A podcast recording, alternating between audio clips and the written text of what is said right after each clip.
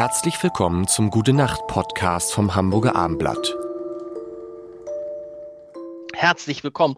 Oh, die dritte Woche mit Kai Diegemann geht zu Ende. Mein Name ist Lars Heider. Ich bin immer noch von gestern schweißgebadet, weil wir nehmen das Ganze ja über eine befreundete Videoplattform auf. Und äh, Kai hat mich gestern mal rein und hatte gestern so, ist 30 Sekunden zu Eis erstarrt. Und ich dachte, es ist abgestürzt. Und ich war völlig, ah, ah, ein Albtraum. Und das ist natürlich die Frage, die ich allen stelle. Gibt es einen wiederkehrenden Traum, den du hast?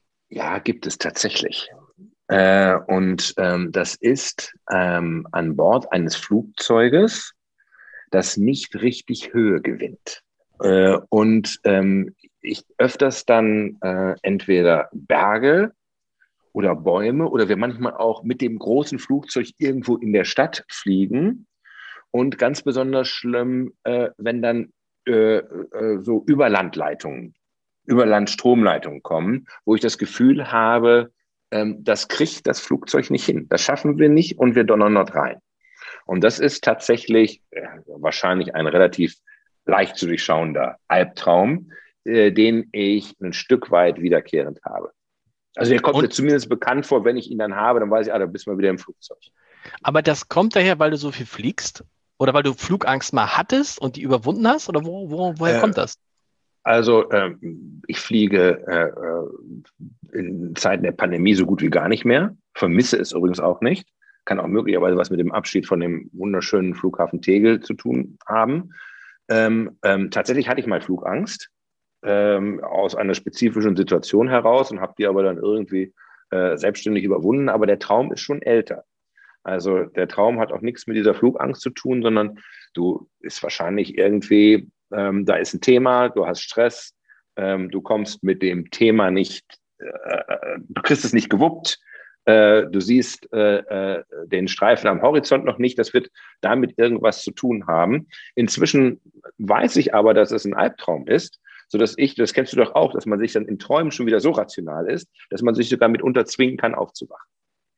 Und das bin ich jetzt keiner, ja. Jetzt bin ich keiner, der häufig von Albträumen äh, äh geplagt ist, sondern es ist. Äh, es kann ja übrigens auch schöne selten. Träume, kann ja auch schöne Träume geben, die immer wieder kommen. Ja, ja. Gibt es da einen?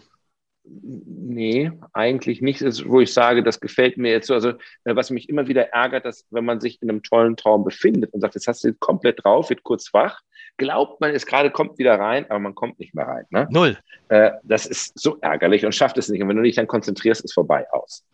Hast du früher auch manchmal, mir geht es heute so, dass ich dann, ich träume Texte und denke, ah, also was ist in so einem Halb, Halbschlaf und denke, ah, schreib sie dir auf, eigentlich, und denke ach nee, wirst dich morgen noch dran erinnern. Dann wache ich auf und ich habe alles komplett vergessen und ich hätte den Text in der Nacht einfach so, als ob mir jemand in meinem Kopf den Text diktiert hätte manchmal, wenn ich so an einem Tweet oder so rumformuliere, ne, wie ich den vorbereite, dann hast du nachts die Formulierung, du hast sie wirklich und sie ist auch wirklich da und sie ist morgens weg.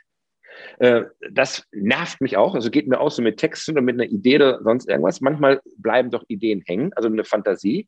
Ähm, äh, was ich angenehmer inzwischen finde, dass es ja manchmal so Sachen gibt, du, du die äh, im Halbschlaf, wenn du ein Problem mit dir rumträgst und das wälzt, das in der Nacht eine irrsinnige Dimension kriegt. Ne? Eine irrsinnige und dich wirklich beschäftigt. Und dann liegst du da auch eine Dreiviertelstunde und drängst drauf rum und denkst, hey, das ist echt ein Thema. Und das ist ja wirklich unglaublich, wie am nächsten Tag mit dem Tageslicht äh, sich diese Themen auch wieder komplett in Luft auflösen und ganz anders handelbar und viel kleiner in ihrer Dimension und manchmal fast niedlich anzuschauen.